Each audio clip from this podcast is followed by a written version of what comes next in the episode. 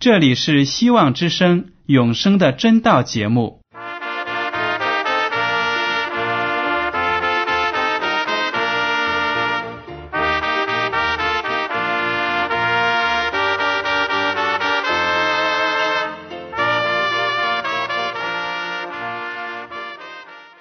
亲爱的听众朋友们，你们好，我是艾德，很高兴今天能和你们在永生的真道这个栏目中见面。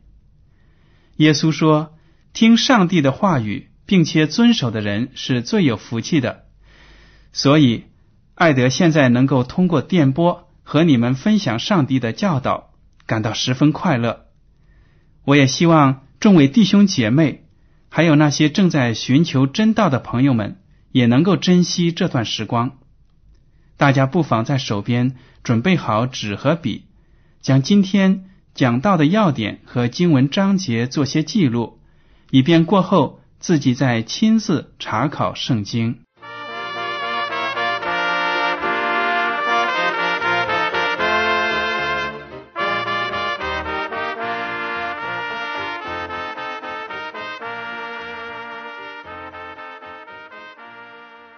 听众朋友们，你们好。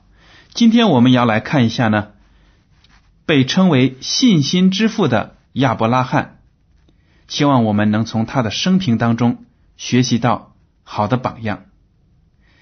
亚伯拉罕是一位特别蒙上帝赐福的先祖。上帝不但应许赐福给他和他的子孙后代，而且呢，连天下万国万族也都要因他得福。大家来看一下《创世纪》的第十二章二到三节，上帝就对他说了：“我必叫你成为大国，我必赐福给你，叫你的名为大，你也要叫别人得福。为你祝福的，我必赐福与他；那咒诅你的，我必咒诅他。地上的万族都要因你得福。”而亚伯拉罕。之所以能得到上帝的赐福，是因为他凡事都能完全顺服上帝，得蒙上帝的喜悦。他对上帝的应许怀有巨大的信心，使他能在上帝面前被称为义。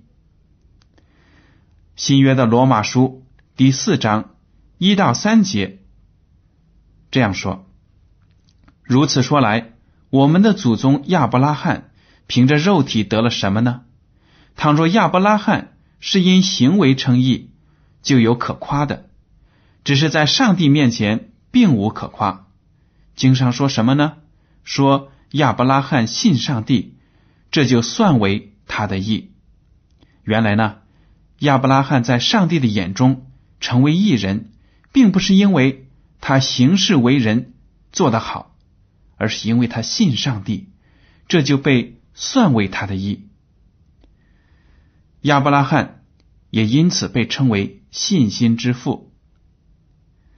罗马书第四章十一到十二节这样说：“叫他做一切未受割礼而信之人的父，又做受割礼之人的父，就是那些不但受割礼，并且按我们的祖宗亚伯拉罕未受割礼而信之。”踪迹去行的人，这句经文就说明了亚伯拉罕受到上帝的应许，他不但是以色列人的祖先，而且是世界上所有民族、所有国家的祖先。他的信心在世界的人民面前是一个伟大的榜样。所以呢，我们现在的基督徒也是亚伯拉罕的子孙。加拉太书第三章第七节这样说：“所以你们要知道，那以信为本的人，就是亚伯拉罕的子孙。然而，亚伯拉罕的巨大信心也不是天生就有的，而是经过不断的操练而成长壮大的。他在生活中呢，也有软弱失败的时候，但靠着主的帮助，最后在信心上。”终于登上了罕见的高峰。我们今天就一起来看看亚伯拉罕的生平事迹，希望从中能够学习他的巨大信心。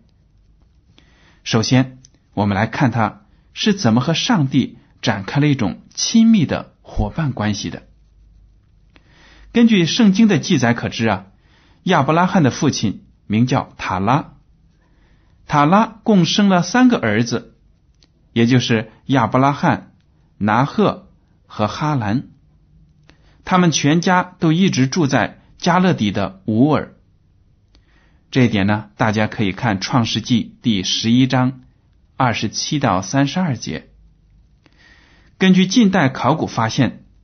亚伯拉罕的故乡乌尔啊，原是一个非常繁华的城市。乌尔是幼发拉底河口的一个海港，距离传说中的伊甸园大概有十二里。当亚伯拉罕时代呢，乌尔正是全世界最繁华的一个城市，它的制造、农业和航运都非常的发达。而且土壤肥沃，物产丰富，是来自东西南北的客商的中转站。它就好像现在的纽约、伦敦、巴黎或者香港一样。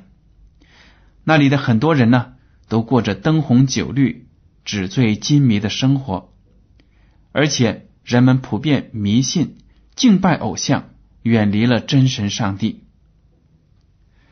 怀世母。在《先祖与先知》第十一章呢，就有这样的描写：说当亚伯拉罕还住在加勒底的乌尔时，上帝第一次从天上呼召他，他就遵命搬到亚兰去，他的富家随着他直到那个地方。但是呢，他们还是一面敬拜偶像，一面又敬拜上帝。亚伯拉罕留在哈兰这个地方。直到他父亲塔拉去世，塔拉死了之后，上帝吩咐他离开父亲的故里，再往前去。亚伯拉罕的兄弟拿赫和他的家属呢，却留恋他们的家乡和偶像。上帝为要使亚伯拉罕适用于他的大功，为上帝做圣言的保持者，因此呢。上帝要他离开早年生活的环境，因为亚伯拉罕的本族和其他朋友的影响，有碍于上帝所要给他仆人的训练。上帝进一步呼召亚伯拉罕时这样说：“大家可以看《创世纪》第十二章一到三节。耶和华对亚伯兰说：当时呢，亚伯拉罕他的原名是亚伯兰，还没有被上帝。”改称为亚伯拉罕。上帝说了：“你要离开本地、本族、富家，往我所要指示你的地去。我必叫你成为大国，我必赐福给你，叫你的名为大。你也要叫别人得福。为你祝福的，我必赐福于他；那咒诅你的，我必咒诅他。地上的万族都要因你得福。”这个应许。显然是非常的动人，因为亚伯拉罕当时还没有一个孩子，上帝却应许要使他成为大国，甚至地上的万族都要因他得福。亚伯拉罕凭着信心呢，毫不犹豫的就照着上帝的吩咐去了。当时呢，他的侄儿罗德一家也跟他去了。圣经上说，当他离开哈兰的时候呢。他已经七十五岁了，他的妻子撒莱、侄子罗德带着他们的家眷和财物呢，都浩浩荡荡的往迦南地去了。这一点呢，记录在创世纪第十二章第四和第五节。亚伯拉罕在这里就为我们留下了一个完全顺服、完全献身的榜样。希伯来书第十一章第八节说。亚伯拉罕因着信蒙召的时候，就遵命出去，往将来要得为业的地方去。出去的时候还不知往哪里去。我们看一下现在世界上的移民，都是从贫穷落后的国家要迁居到富裕先进的国家。很多人呢，为了寻求美好的生活，背井离乡，也要漂洋过海偷渡到别的国家去。结果呢，有的时候在路途中丧失了自己的生命。但是呢，亚伯拉罕和他这么庞大的家族，浩浩荡荡的迁移，却是与这个常理相反的。他们是到一个从未去过的地方去，因为他们听到了上帝的呼召。亚伯拉罕凭着信心，甘心乐意的顺从了上帝的吩咐和指引。他把上帝要他去的地方看作是最美好的地方。虽然他还不知道前面的道路应该怎样走，但他深信上帝必会步步导引他。因此呢，他毫不犹豫的顺从了。此外呢，《希伯来书》第十一章九到十节还这样说：他更因信盼望着上帝在天上为他的儿女所预备的永远的圣城。经文是这样写的：他因着信。就在所应许之地做客，好像在异地居住帐篷，与那同盟一同应许的以撒、雅各一样，因为他等候那座有根基的城，就是上帝所经营、所建造的。这里呢，我们就知道亚伯拉罕是要得到上帝的天国，这才是他最终的目的。亚伯拉罕蒙召的经历。是踏上成功的人生道路的关键性一步，所以我们大家也应该学习他，把自己的身心、生活全部交给上帝来带领和安排。亚伯拉罕的信心呢？第二个表现就是在和罗德分离的事上，在这件事上，他表现出了与世无争的谦让美德。创世纪第十三章一到七节。就讲到了，当亚伯拉罕和罗德的家族开始在迦南地逐渐扩大的时候，他们的人口和牲畜都增加了。在一个有限的小地方，当资源受到限制的时候呢，两个家族就有了冲突。面对这种内部矛盾相争的局面呢，亚伯拉罕是怎样处理的呢？创世纪第十三章第八、第九节这样写：亚伯兰就对罗德说：“你我不可相争，你的牧人和我的牧人也不可相争，因为我们是骨肉，遍地不都在你眼前吗？请你离开我，你向左我就向右，你向右我就向左。”亚伯拉罕这种主动谦让的精神是难能可贵的，因为论辈分、年龄。或地位，亚伯拉罕都是长者。然而亚伯拉罕却甘心谦让，让他的侄儿罗德首先挑选一个自己最喜欢的地方，然后呢，他再去另一个地方。虽然上帝已经明确应许亚伯拉罕要将迦南地赐给他的后裔，但他宁愿凭着信心安静的等待上帝来成就他的应许，而不愿意。用人的方法为自己去争取，这点呢，我们大家都应该学习。相比之下呢，罗德的表现就不如亚伯拉罕了。创世纪第十三章十到十一节记载说，罗德举目看见约旦河的全平原，直到索尔都是滋润的。那地在耶和华未灭索多玛、俄摩拉以先，如同耶和华的园子，也像埃及地。于是罗德选择约旦河的全平原往东迁移，他们就彼此分离了。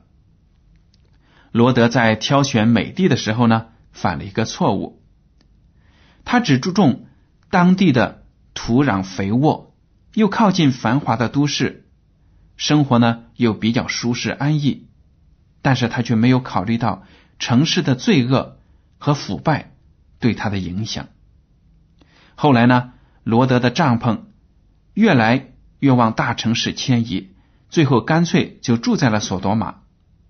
由于罗德没有属灵的眼光，又不祈求上帝的带领，所以呢，他就放弃了在野外亲近上帝的生活，进入到了大城市的腐败的环境当中。他自己的一家人的灵性呢，都受到了极大的影响。后来还差一点与索多玛其他的居民一起遭到毁灭。多亏了上帝差遣的天使呢，拉着他们全家人的手，把他们拖出了城，他们才得以幸免。这件事对我们今天的基督徒也是有特别重要的教育意义的。我们在选择生活居住的地方时，不能只考虑当地的经济环境，而且呢，还要考虑到那里的文化环境、道德风气如何。古代的先贤孟子小的时候呢，他的母亲为了给他一个受教育的好环境，接连三次搬家。这个故事我们都是很熟悉的。我们现今的基督徒更应当有属灵的眼光，为自己的家人选择一个有利于身心健康和灵性长进的环境。您说对吗？亚伯拉罕步步恳求上帝的带领。满足于野外亲近上帝的那种简朴的生活，他带领全家人学习真道，敬拜上帝，为上帝做了美好的见证。在与罗德分离的时候，亚伯拉罕所表现出来的谦让、宽厚、仁爱的心，都得到了上帝的喜悦。上帝呢，给他更多的赐福。创世纪第十三章十四到十七节这样说。罗德离别亚伯兰以后，耶和华对亚伯兰说：“从你所在的地方，你举目向东西南北观看，凡你所看见的一切地，我都要赐给你和你的后裔，直到永远。我也要使你的后裔如同地上的尘沙那样多。人若能数算地上的尘沙，才能数算你的后裔。你起来，纵横走遍这地，因为我必把这地赐给你。”这对谦让仁爱的亚伯拉罕来说，是何等的鼓励和应许啊！亚伯拉罕当时谦让，没有把最好的土地拣选给自己，放弃了自己首选的权利。但是呢，上帝说：“我赐福你的是整个地方，甚至说你要放眼全世界，这个世界都可以属于你。”所有的美地都是你的，只要你信赖。后来呢，亚伯拉罕也明白了上帝的应许，知道上帝赐给他和他的后裔的应许有更深远、广大的含义，不但是指当时的迦南美地，而且指的是天上的新耶路撒冷，还有将来的新天新地。正如经上指着亚伯拉罕说。他因着信，就在所应许之地做客，因为他等候那座有根基的城，就是上帝所经营、所建造的。这句话呢，在希伯来书的第十一章九到十节，第十五到十六节接着说：他们若想念所离开的家乡，还有可以回去的机会，他们却羡慕一个更美的家乡，就是在天上的，因为他已经给他们预备了一座城。这座城呢，指的就是天上的圣城新耶路撒冷。上帝对亚伯拉罕说：“我要使你的后裔像地上的尘沙那样多。”这也是令亚伯拉罕非常欢心的，因为他那个时候呢，连一个儿子都没有。但是上帝却应许他，他的后裔会有地上的沙土那样多。这里所说的亚伯拉罕的后裔呢？不但是指属世的以色列人，而且是指我们这些属灵的以色列人的。属世的以色列人是暂时的，但是属灵的以色列人将是要存活到永远的。什么是属灵的以色列人呢？属灵的以色列人不但指那些在耶稣降世之前得救的以色列人，也指那些耶稣基督降世之后。靠着他在十字架上所做的救赎之功得救的基督徒们，因我们一切因信称义的蒙恩重生的基督徒都被算为亚伯拉罕的后裔。加拉太书第三章七到九节说：“所以你们要知道，那以信为本的人，就是亚伯拉罕的子孙，并且圣经既然预先看明，上帝要叫外邦人因信称义，就早已传福音给亚伯拉罕，说万国都必因你得福。可见那以信为本的人和有信心的亚伯拉罕一同得福。”加拉太书第三章二十六到二十九节。这样说，所以你们因信基督耶稣都是上帝的儿子，你们受洗归入基督的都是披戴基督了，并不分犹太人、希腊人，自主的为奴的，或男或女，因为你们在基督耶稣里都成为一了。你们既属乎基督，就是亚伯拉罕的后裔，是照着应许承受产业的了。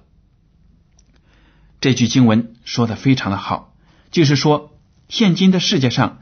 不管你是中国人、日本人、朝鲜人或者美国人，不管你是生活在社会的哪个阶层，只要你接受耶稣基督，你就是属于基督的人，你就是亚伯拉罕的属灵的子孙，都能够得到上帝永生的应许。所以呢，我们应当效法亚伯拉罕，一心以属天属灵的事为念。在今天的世上呢，与别的人不要争，我们要培养自己谦让仁爱的美德，做一个容神益人的基督徒。这样呢，上帝赐给亚伯拉罕的应许也会同样赐给我们。最后呢，我们来看一下亚伯拉罕信心的第三个伟大表现。虽然亚伯拉罕为人谦和，待人仁爱。与世无争，但是呢，当他听到索多玛和俄摩拉城遭到了敌人的洗劫之后呢，而且他的侄儿罗德全家，还有城中百姓许多财物都被掳掠一空时，他为了解救他们的生命财产，英勇的投入到了战争当中。大家可以看《创世纪》的第十四章一到十六节，当时呢。在那个地方有四个国王联合出兵，袭击了索多玛和俄摩拉，并把里面的财物、人口和粮食给掳掠去了。当时罗德也住在索多玛，他的财产也蒙受了巨大的损失。亚伯拉罕听到了从城里逃出来的人的报告，知道他的侄子遇难了，他就率领家中。生养的精壮的男士呢，三百一十八人，还有其他另外三个好朋友的一些家人，一直去追赶。就在夜里呢，把敌人杀败了，把罗德和其他的财物，还有索多玛、俄摩拉的一些人民都给抢夺了回来。我们看到亚伯拉罕这次只率领了大概不到五百人。却打败了四个国家的联军，真的是战争史上的一个奇迹。为什么呢？第一，因为他有巨大的信心，他依靠上帝的大能；第二呢，他训练的这些兵丁，也就是壮丁啊，在他们家中的那些男士，都是尊敬上帝的人，而且呢，身体非常的健康，这也是战胜敌人的一个重要的因素。亚伯拉罕为了自己侄儿的安全，以少胜多，出生入死，这种奋斗的精神呢，也是值得我们学习的。因为他信靠上帝，所以呢，就英勇的投入到了战争当中。这一点对我们现在的基督徒也是有很好的指导作用的。我们生活在这个世界上，愿意与别人和平相处。但是，当别人受到了恶势力的侵略和欺负的时候，我们作为基督徒也应该凭着对上帝的信心，凭着对世人的爱，来挺身而出，解救他们，尽我们自己的力量，帮助这些受难的人。今天的经文呢，我们通过这些学习看得到，亚伯拉罕确确实实是信心之父。他的一生就体现出了基督徒的完美的品格。首先是对上帝的信任、依靠，只要是上帝所指示的，他毫不犹豫的去顺从；只要是上帝指定他去的地方，他一定会去，不管那个地方有没有自己的朋友，有没有自己的亲属，或者那个地方有没有肥沃的土地，他都知道上帝的安排是最美好的。而且呢，他非常的谦卑，不跟世人争什么，而是把所有的好的东西呢，先让给别人。但是呢，上帝又不亏待他，反而呢，从长远来说，把最美最好的应许都给了他。亚伯拉罕就是凭着自己的美好的品德，还有他对上帝的尊敬，赢得了。他家中的所有人，还有所有周围的朋友的尊敬。当他说话的时候呢，其他的人都爱听。所以，当他号召他的朋友的家人也跟他去与四王的联军征战的时候，那些朋友呢也英勇的出击了。这都是一个基督徒的正面的美好的影响力。当我们尊敬上帝。热爱上帝的时候，我们的生活当中就会体现出上帝的美德。周围的人呢，都会因为我们的好行为而赞美上帝。亚伯拉罕给我们很多可以学习的榜样，不愧是我们信心的父亲，人类的先祖。好了，听众朋友们，今天的永生的真道节目呢？到此就结束了。您如果对今天的讲题有什么想法，或者对这个栏目有什么建议，请写信给我。我的通讯地址是香港九龙中央邮政总局信箱七零九八二号，请署名给爱德。爱是热爱的爱，德是品德的德。让我再重复一下我的通讯地址和名字：香港九龙中央邮政总局信箱七零九八二号，请署名给爱德。如果您在来信中要求得到免费的圣经灵修读物、节目时间表，我们都会满足您的要求。好了，谢谢您的配合，愿上帝赐福你们，再见。